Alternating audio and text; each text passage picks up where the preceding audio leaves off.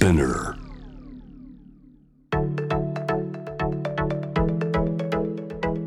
伊藤忠 Dear Life, Dear Future Brought to you by 伊藤忠 SDGs ス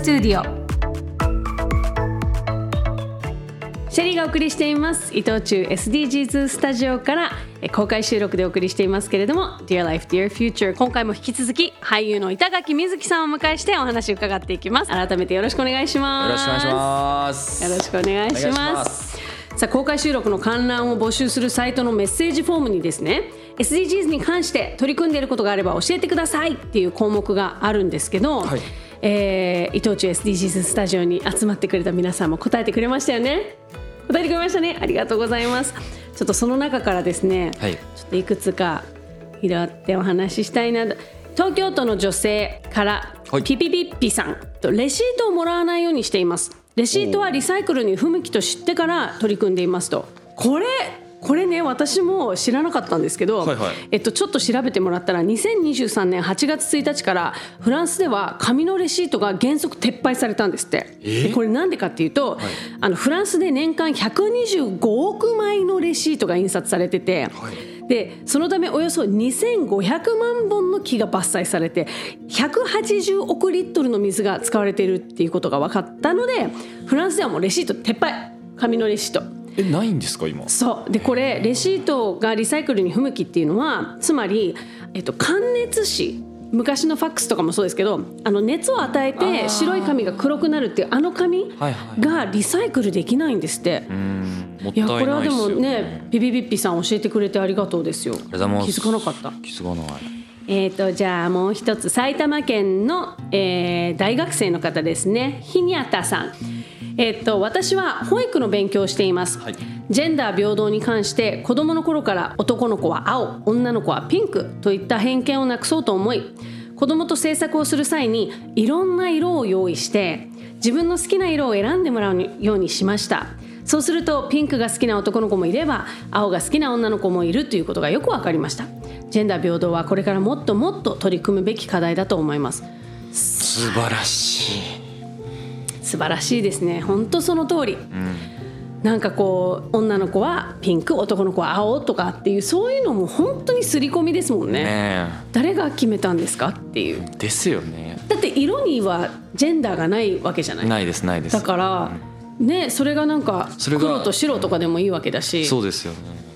ピンクを男がつけるからこうある種ジェンダーレスでも別にないっていう。そうなの。んですよ。ほんとほんとそもそも。確かに確かに。ただただ色を好きな色を着てるだけなのに、はいそうだね。いやでも本当にあの私はあのおちびたちがいるんですけど、はいはい。そうやっぱこう保育園とか小学校とかに入ると結構全然今でも上履きの色が分けられたりとか赤と青で上履きの色がね決まってたりとか、はいはいなんかそれこそあの保育園のなんかこうちょっとしたお祭りみたいなやつで遊びに行ったらじゃあ景品は女の子はこの箱から男の子はこの箱から選んでねって言われるんですよ。えなんで？でやっぱり皆さん多分想像の通り男の子の箱には車のおもちゃが入ってたりとかいろいろなんかこうちょっとこうパズルが入ってたりとかして女の子の方は人形が入ってたりとかなんかちょっとしたこうおままごとセットが入ってたりとか。ね、でもそ男の子もおままごとする必要あるし、女の子も乗り物好きだし、かっこいいもなんのも好きですかなんでそこでこうわざわざ線引きしちゃうんだろうって。もったいない。もったいないですよね、うん、制限かけてるだけなのになってちょっと思っちゃうんですけどね。間違いないです。でも保育士さんを目指してる人たちがこういう思いでこう子どもたちと接してくれるのすごい嬉しいですよね。あすごい、えー、と東京都の方で会社の iPhone なくしたかも大変じゃん。これ名前なんですけど。ヘアドネーションをしたくて髪を伸ばしてます。すごくない？誰かの笑顔につながればいいなと思いながら手入れしています無駄に健康な髪質なのでおすすめ物件です。すごい素敵。もうめちゃくちゃ素敵。いいっすね。ヘアドネーションってねあの髪を長く伸ばしてで何十センチ以上伸ばせばそれをあのバスって切ったらその髪の毛を寄付しすればウィッグを作る時に。だから本当にいろんな理由があって病気で例えば髪の毛を失ってしまったりとかっっていう人のために言ったらウィッグってすごい高いのね。特にあの人毛のウィッグってすごく高いのであそれをその寄付することによってそういう人にただである種提供できるみたいな。そう。とかまああのもちろん作るその人件費だけでできたりとか、安くできるとです、ね、安くできたりとかっていう。いやこれすごいそのヘアドネーションするために髪伸ばすってすごいいいですよね。いいですね。ん。目的があるっていいですね。いいですよね。31センチ以上。そうかそうか31センチ以上31センチ以上以上。えー東京都の方ですね。えーゆこさんから段ボールの再生利用に出会いました。えー最近引っ越しをしたんですがいろんな会社の見積もりを取っていたらある引っ越し業者から中古段ボールを用意する代わりに費用をお安くできますと連絡があり即決しました。えー処分するのではなく保管し次につなぐ活動をしている引っ越し業者に感動し任せられると思いました。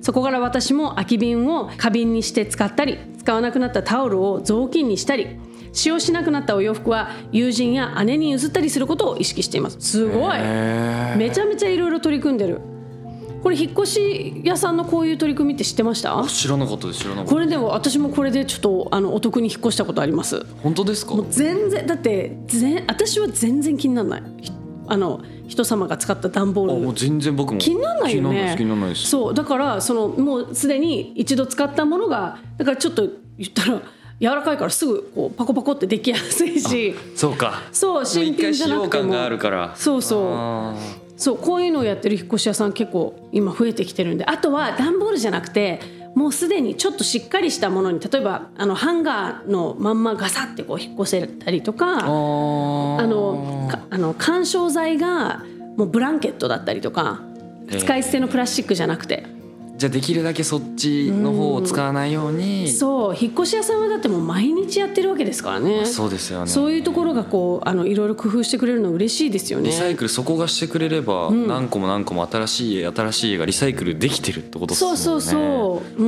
ん。あのどうですか？なんかこうミッキーが久しぶりに言ったよ、ミッキーが 俺も今久々に思い出したっす。ねどうしたんですか？急にみたいな。いやや。めてよ。ミッキーって呼んでって言ったんだから。呼んでください。そうね、はい。ミッキーがはい。こう豊かな未来のために環境のためになんかこう取り組んでることとかやってみたいなっていうことってありますか？なんか子供の頃にこうショッキングだったわけじゃないんですけど、なんかティッシュ使うと白クマいなくなるって言われてからおえどういうこと？なんかティッシュをこう使っていくと白クマの数が減っていくみたいなこう感じのを見て地球温暖化っていうのが日本です日本とか世界で進んであなるほどね、うん、ゴミも増えるしし。ゴミを燃やすのにもあの CO2 が出て出とかてとか。木を切っちゃうことでもちろん酸素が減ってとかそういうそうですそうです。すねきっとね。とか、うんうん。まあっていうので、まあ、物理的にまあ白クマの居場所がなくなっちゃうじゃないかと。要は氷が溶けていっちゃうから。そうね、うん、っていうのでなんかこう会ったことないけど白クマなくなるの嫌だなってなんかすごい子供ながらに子供ながらに思って、なんかすげえ鼻炎なんですけど、うん、なんかすげえティッシュ使うのそこから気をつけて、うん。そっからなんかずっと鼻のこの間みたいなのがずっと、うん。ずっと痛いけど、んなんかここまでやれてよよかったなみたいな、うんこう人にここまでやれましたみたいな。鼻かむのを我慢したから白クマがまだ生きてるみたいな。生きてるっていう。マジで、うん。多分俺おんなんていうんですかあんまりティッシュの枚数いかないんですよ。あ枚数をとにかく減らして。そうだからもう早く新しいの使いなみたいなすごいよく言われる。ねすごいわかる。わかるっすか？私も超絶鼻炎なのよ。ごめんなさいね。あんまり綺麗な話じゃないです今から。私がする話。いいですか？もちろん。あのあの多分言ってること一緒だと思う。はい一回クシュンします。はいでこうあの半分に折って拭きます。はいで一回収まったら これすぐポイしないですね。しないですここここにポンと置きます。ポンと置きます。でまたクシュンってきた時にもう一回その新しいの出すんじゃなくてさっきのこの反使って対側をない。そう。なぜなら使ってないから。使ってないの。だってこっちはまだピラヒラヒラしてるのね。新品だからななんなら割いて使ってもいいけど全然いけるのまあもう一回。別にそれも自分だからまあ気にしないし、って言そうなのよ。だって私の出したもので そうそうそう。別にまあ誰かに行くわけじゃないそうから。そう家族で使い回してるわけじゃないから私のを一回ここに置いてそしてもう一度使って限界まで使うの。本当に。そうなんです。34回いけるよ。でも最後つまむところはもう少ないみたいな。かる。わかるよミッキー。よかった。ミッキー私たちのおかげで白熊たちが生生きてる。よしいい。よし。みんなに惹かれたっていいのよ。いい誰か何かが生きてるのなら。わかるわ。こんなに共感すると思わなかった。この話。えー、泣きそう。でもそういうことなんだよね。やっぱりこう、ねあの例えばゼロにすることが無理。なもちろん頑張ればゼロにできるかもしれないけどじゃあ工夫してどうやって減らすかっていうところをでその頑張る先の目標みたいなものが、はい。やっぱり動物を守るとかなんかこう子供たちのための未来を守るとかいろんなそれこそみんな多分目的はあるけどちょっとずつの努力をするっていうのが結構大事なんだよね。ですよね。ちっちゃい努力から、そうそう、うん。そう思う。本当にそう思う。なるほどね、はい。ティッシュを使いすぎない。素晴らしいと思います。ありがとうございます。なんかこう17個ね SDGs の目標ってありますけどなんかこう中でも関心のあるものってありますか？えっと僕その基本的に結構全部興味はあるんですけどその中でこう8番目のうん「働きがいも経済成長もおう」の働きがいにおいては、結構なんかこうなんていうんですかもっとこう SDGs が良くなったらいいなと思うのでこう考え方をこう知りたいなっていうのもあったりとかで一応聞くんですけど、なんかその働きがいにおいては結構その個人に言ってるような感じがして。じゃあそうなった時にこう、まあ、僕らが今こうやってるようにじゃあティッシュを使う枚数減らそうとかってこう活動することってすごくいいことじゃないですか。ん。実際物理的に誰かを救ってるしでもこのなんか8番目に書いてあったみんなが働けるようになる働きがいがあるような社会にする。うん。働きがいのあるように感じてもらうっていうか。うん。っていうのはなんかこう難しくなっちゃうのかなと思ったんですよ。この、うんうん。要は資源っていうものが使えなくなってったら食っていうのがやっぱり減っていってはしうん。いっちゃうじゃないですか、うん。そしたらどうしたってこうこの今8番目に掲げてる目標っていうのがこうだんだんこうそれるというか難しくなっていっちゃうじゃないですか、うんうん。物理的にも現実的に？だからこうどうやったらいいんだろうっていううん。こう誰もが職に就いて誰もが働きがいもあるっていうのは、例えばまあ SDGs のせっかく場なので、うん。なんか聞いてみたいなと思って僕と同じようなこうんうんとを思ってる方って結構いると思うんですよ。めちゃくちゃ多いと思うしすごいそれは大事な視点というか、やっぱりこれってでもあの私が本当に個人的にね考えるのはもう大昔からずっとある課題ではあると思うの。はい。例えば炭鉱業とかもそれこそそれが町を支えてたりっていうことって昔はいっぱいあったわけでアメリカとかもそうなんだけどで,、もやっぱり炭鉱の仕事をする人たちはすごい体に大きな負担をすごくあの、まあえ抱えるわけだしで環境的にもすごくあの負担が大きいし良くないってなって。なくそうってなった時にいやじゃあ炭鉱で働いてる人たちはどうするんだって言って大きな運動が起きてみんな怒るし当然なんだけどでもあの結果やっぱりじゃあ次にその人たちが働ける場所っていうのができてそのそれが多分その経済成長。だからそのあの炭鉱のその例えで申し訳ないんだけど 炭鉱の仕事をしてる人たちはもちろんやりがいもあったと思うしある人もいたと思うしただただ辛いっていう人もいたと思うけどでも結果的に体の負担がすごくあったりとか経済的な格差がすごく大きく生まれたりとかいろいろあある中でその先に例えば炭鉱を少し減らしてややめていこう。で他の例えばこういうその自動車業とかそういうところにもっと力を入れようみたいになった時にそっちの工場で働けるようになって雇用が増えてでこう車とかが世の中で増えだしてっていうことでずっと人間って進化してきてるから、なんかその AI の問題だったりとかそういうこう環境の問題だったりってすごく大きないろいろこう課題はいっぱいあるけどなんか私は漠然と人間ってずっとそうやって成長してきてるからなんかちゃんとそこのこう居場所だったり職だったりとか役割っていうのはきっとあるんだろうなって思っていて、なんかその仕事を失わせないためにその例えば環境に良くないことをずっと続けるとか、そのその人たちの生活にとっても良くないことを続けるっていうのってなんかあんまりいいことじゃない気がしどこするから。ほころびって生まれてるってことですもんそう。でなんかそのそのほころびをずっと無視したまま私たちは進むのか、それか一回ちょっと辛い思いをする人は絶対いる。今までの仕事をそのまま続けられないっていうのは新しい仕事を覚えなきゃいけないとかそのなんかこう勉強しなきゃいけないとかっていうその期間は絶対にあるんだけどでも先のこと考えた時にそれをやってよかったねって絶対多分なる時が来るからその辛い思いする人たちをじゃあどうやって社会として守っていくかどうやってこう支えていくかっていうところにお金とか時間をかければ大丈夫なんじゃないかなってなんとなく思う思ってるんだよね。はいはいはい。それよりもやっぱりその働きがいを感じる仕事を増やそうよっていう。そうですね。なんか例えばそれこそあの障害のある人が例えばじゃあ車椅子だとなかなかもうこう職場に動くのが大変とか職場の中で動くのが大変とかってなった時に、まあ、そもそもしょ車椅子の人が動きにくい社会が良くないんだよ、もちろん大前提。だけどその世の中を全部変えるのは今すぐには難しいってなった時にじゃあオンラインでできる仕事はこういうのありますよとか、家でできるそのリモートでできる仕事こういうのありますよとか最近ちょっと増えてきてるのが接客業って今その場にいなくてもできることってすごく増えていて受付とか。はいはい。で例えばお家で寝たきりの状態の人が接客してくれたりとかえー。っていうことがね増えていてでそのなんかこう画面を通して「すいません何々ってどこにあるんですか?」とか「これってなんかどういうあれなんですか?」みたいな質問をその人がこう「あそれはなんとかでこうでこうでこうでこうですよ」って言ってだって知識はあってはいはい。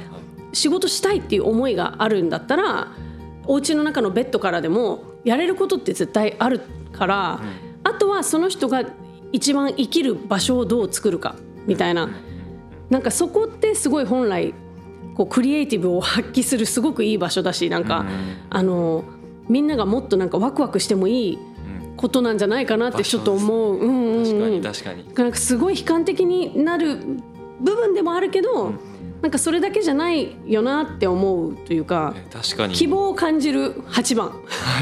希望を感じますね。私はねえ個人的に。でもなんか今めっちゃ言ってもらって、こうまあそれこそこう進めようとしてる目標があってそれをこうやってったやっててこう障害とか弊害になってしまう、こうその目的に対して8番目の。っていうことをやっぱ考えてたんですけど、やっぱそうですよね。こうじゃあ資源がまた僕たちってなくなってもじゃあそこからじゃあ単行取れなくなったら次どうしようって。じゃあそうなった人単行取れなくなって、じゃあ仕事もなくなっちゃった人たちにじゃあより良いなんかその人たちのやりがいにもっとなるしその人たちの家族をもっとこう福利厚生とかリカバリーとかできるような社会に多分なってったらなんか多分誰にとってだ何がやりがいかって人によって違うと思うんですよ。本当だ。なんかその親父とかだったらじゃあ家族幸せにしたいとか、なんかでもそういうなんかその人もだしその人の周りもうん。なんか幸せになるような守られるようななんかこうもっと社会とか働きがいのある世の中になってくれたらいいなってうん。よりでもこうそういう可能性もあるんだってことをなんかシェリーさんに教えられた気いがします。やいやいやいやなんかでもねそんな気がするよね、はい。うん。あの SNS と番組のメッセージフォームから実は質問をいろいろ募集してるんですけど、はい。一個いいですか、はいえっと、茨城県のレイさんからいただきましたけれどもシェリーさんそしてミッキー。はい。こんばんは。私は来年の3月に国家試験を受ける大学4年です、えー最近勉強に集中できなくなり焦りを感じています。そこで2人が普段からやっている集中力を高める方法などありましたら教えてください。すごい。国家試験だって。国家試験。うんどうですか？なんか集中力高めるためにやってることとかありますか？なんか多分なんか本能的なところにアクセスするのが多分自分的に好きで自分に対して、うんうん。それがなんか一番多分集中すると思ってるんですよ、まあ、僕だと仕事が芝居なんで基本的に、なんかそこに対してこう向けちゃうんですけどなんか例えばじゃあ飯食わない役だったらもう何も食わんみたいな、もうシンプルに言っちゃえば。うん。とかまあでもあんまりその空腹の状態にしとこうっていうのはあります、自分の中で。お腹空いてる時の方が集中力が上がる。集中力が上がへるー。からうんうん。できるだけ正直食べないか逆にこう体つけたいと思ったらめっちゃ肉食ってうん。今野生的になってあこう自分自身がそうやって筋肉が作れるように、うん。こう集中力をこうなんていうんですかねこう根拠を高めていくっていうんですかね、はいはいはい。俺今肉食って野生的だからすごく今集中こう筋トレとかにもしてると、今能力がめっちゃ高いみたいな。自己催眠みたいな。自己催眠みたいな。うんにえ。近い、あすごい。でもこれなんか結構参考になるんじゃないかな。はい、ねえ。何の国家試験なんだろうな食事をね食事の内容とか内容とか。量をこううまくコントロールコントロールして。なるほどね。そうかも。いやでもなんかどうしても集中力こう高められない時ってあるよね。あります。わかる。なんかこうもうどう頑張っても無理みたいな時はなんかまあすごいもうめちゃくちゃ普通なことだけど一回やめる？やめて。全く別のことをする。でもこれが携帯なんかずっとスクロールするとかじゃダメだよ、はい。それは多分もうぼーっとしちゃうからそうじゃない。なんか散歩する外に出るとかなんかもうそれこそなんか私はなんか食べるとか、んうんうんうん。なんかコーヒー飲むとかなんかそういうのでなんか一回切り替えてお風呂とか良くないですか？いいかも。お風呂とかいいかもね。なんかこ好きっすね。う切り替えて、はい。いいじゃんいいじゃん。いいヒントが。っていうのが、うんうん。うん、いいかななるほどね。いやもうレイさんはねぜひ来年3月国家試験頑張ってほしいですね。頑張ってほしいですね。ぜひ受かるように。頑張って。ね。さあそろそろお別れの時間ということになりますけども。えー、マジ最後に。結構本当に帰りたくないな。あ本当？嬉しい、は楽しかったですねえすごい楽しかったですよね。こんなちゃんなんかちゃんと喋ってる俺多分見たことあんまりないと。そうなんですか？ねなんかうなずくそうのやめて。でもないよ。結構聞いてるよ違う。本当？うなずきもいますよ。そうかそうか。はい。だからこんな引き出してもらったっていう。いやそうですか、はい。なんかもうすごいすごい喋る子だなっていう 私は印象ね。楽しくて。えよかった。そう言ってもらえるのめちゃくちゃ嬉しいです本当すにいません。ありがとうございます。ぜひね最後に聞きたいんですけど、10年後どんな自分になってたいか？で10年後どんな社会になっててほしいか？教えてください。僕はでもこうもっとこう広い世界を知って、うんその世界をこうどんどんこう知るからこそあこんなこともあるんだってアメリカってこんななんだとか日本との違いってこういうとこなんだとかっていうことに気づいて気づいてどんどんこの世界自体を好きになっていきたい。うーん。好きになってる自分でいたい。います、いいねいいねそれ、はい、だからもう世界をどんどん見たい日本ももちろんだけど、うん。日本以外の世界のことも知ってこう日本っていう国がこうあここの良さもここの良さも比べた時じゃあ日本ここいいからもっとこうここ伸ばそうよみたいなのがこう世界を知ってたら言えるじゃないですか、うん。世界のこういう部分を知って日本はこういう部分があってとかっていう。まあ、対比にするわけでも全然ないけど各々良さがあってっていうことがちゃんと理解できるようになりたいなっていうのがあったりとか、うん。あと、まあ、僕の大好きな人たちうん。とかが大好きなそのメンバーで集まったりとかその大好きな人たちがなんかシンプルに長生きしてくれるようなうん。長生きできる俺は社会にします。あーすごい。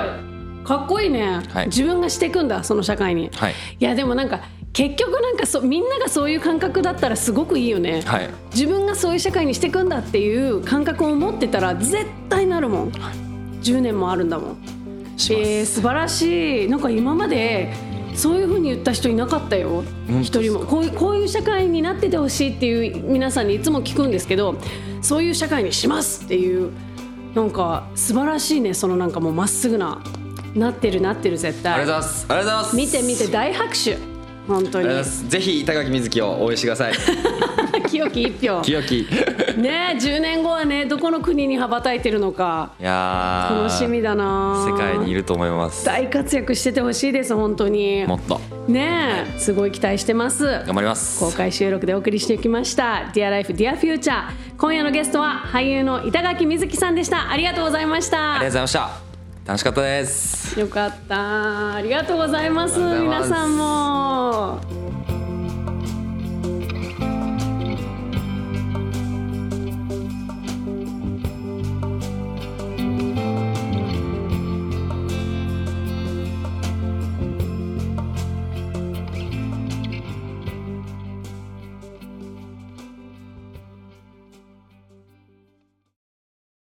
育てる作る食べる返す。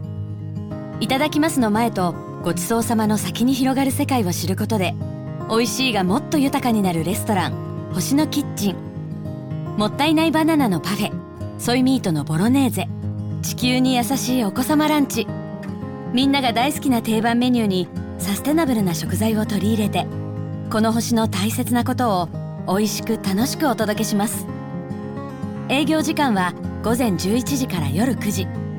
伊藤忠 SDGs スタジオレストラン星のキッチン。皆様のお越しをお待ちしています。東京青山にある伊藤忠 SDGs スタジオ。子どもの視点カフェ。赤ちゃんが感じている頭の重さを大人に換算したベイビーヘッドや重すぎるランドセルを体感できる大人ランドセル。2歳児から見える朝食風景を再現した2歳の朝食など子供になって世界を見ることができる体験型のカフェです。伊藤忠 SDGs スタジオキッズパークに併設。営業時間は午前9時半から午後5時半まで。気軽に立ち寄って子どもの世界を体験してみてくださいね。